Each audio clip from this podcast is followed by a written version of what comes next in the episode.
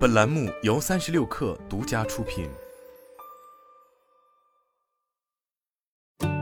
日前，阿里、京东方面等头部电商平台已先后公布了今年双十一大促的相关信息。而作为淘宝、天猫的第十四个双十一，京东的十一点一一也已有了十三年的历史，与今年的六一八保持一致，在时间上也都已从往年熬夜付尾款的零点提早到晚八点。显然也更加注重消费者的购物体验，并且值得注意的是，除了时间的提前以及大促预售期的缩短外，今年淘宝天猫在营销端更多则是在做减法。除了保留与优化六一八、九十九划算节、双十一、双十二这类大促外，已将其余二十余个 IP 优化到五个。同时在优惠力度上，今年的六百一十八个电商平台也都给出了近年来的最大折扣。但就在国内主流电商平台在降低促销频率的情况下，亚马逊方面日前反而推出了新的大促活动。日前，亚马逊方面宣布，首届 Prime 会员早享日将于十月十一日至十月十二日在全球十五个国家举行，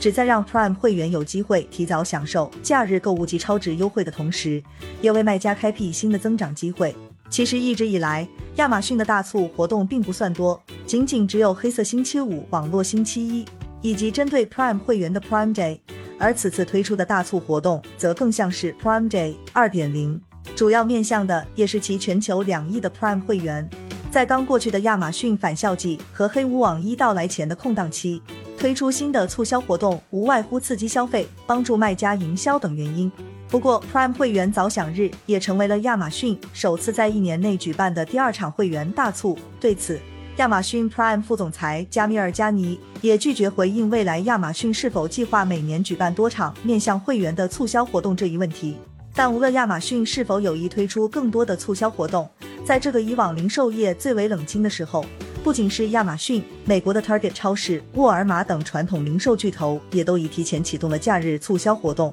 并且时间也基本都选择在十月。而从亚马逊近期公布的财报中，不难发现。其零售业务的表现似乎并不太理想，其中在二零二二年的前两个季度，其净产品销售额均出现了同比下滑，而整个上半年，北美和国际市场的零售业务更是出现了数十亿美元的运营亏损。此前，亚马逊在今年七月举行的 Prime Day。尽管声势浩大，参与活动的站点从十八个国家拓展至二十四个国家，除了常规的商品打折、派发优惠券外，甚至还与网红合作推广直播带货。但从目前官方公布的相关数据来看，此次活动亚马逊共售出三亿件商品，平均订单金额为五十三点一四美元。而市场研究公司 Numerator 基于 Prime Day 首日的统计数据也显示，此次活动亚马逊售出商品的类别以日用消费品居多。最畅销的产品包括尿布、美容产品等等，其中百分之五十七的消费者购买的商品价格低于二十美元，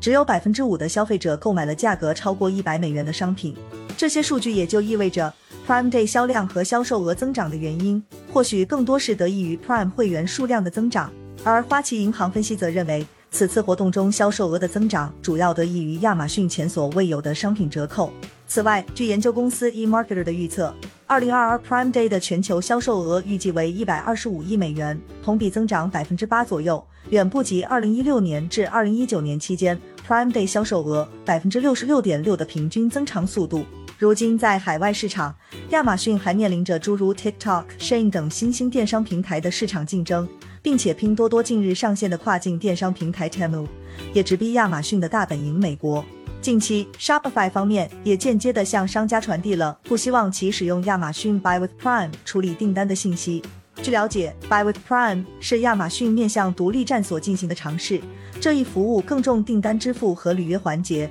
并兼顾营销与用户增长等服务。显然，亚马逊与独立站、新兴电商平台，甚至是线下零售店对于用户的争夺，正在日益白热化。因而，为了减少因市场环境变化对电商业务的影响，加大促销力度、增加促销频率等，也就成为了全球电商平台的首选策略。亚马逊自然也不例外。即使亚马逊方面对于 Prime 会员早享日的宣传力度并不算小，但同样不可忽视的，显然还有商家的态度。与消费者一样，如今商家面对是否参与平台的促销活动，显然也都更为谨慎。一方面，自年初以来，亚马逊美国站 FBA 六项费用全部上调，投放广告的擅次费用也大幅上涨，其中在二零二一年涨幅更是高达百分之四十三。然而，平均转化率却依旧保持在百分之十二至百分之十三的相对稳定水平。另一方面，随着亚马逊不断收紧的相关策略，使得诸多小商家的生存空间被挤压。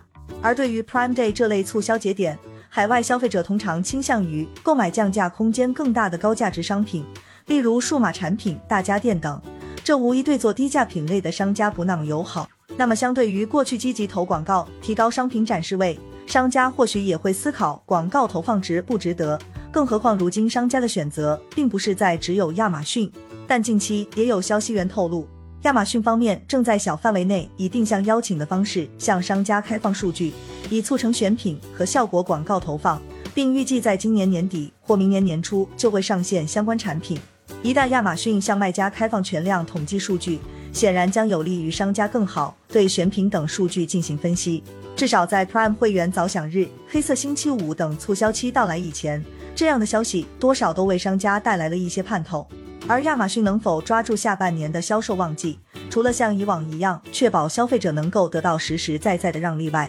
或许还需要确保商家的广告投入能够有着不错的回报。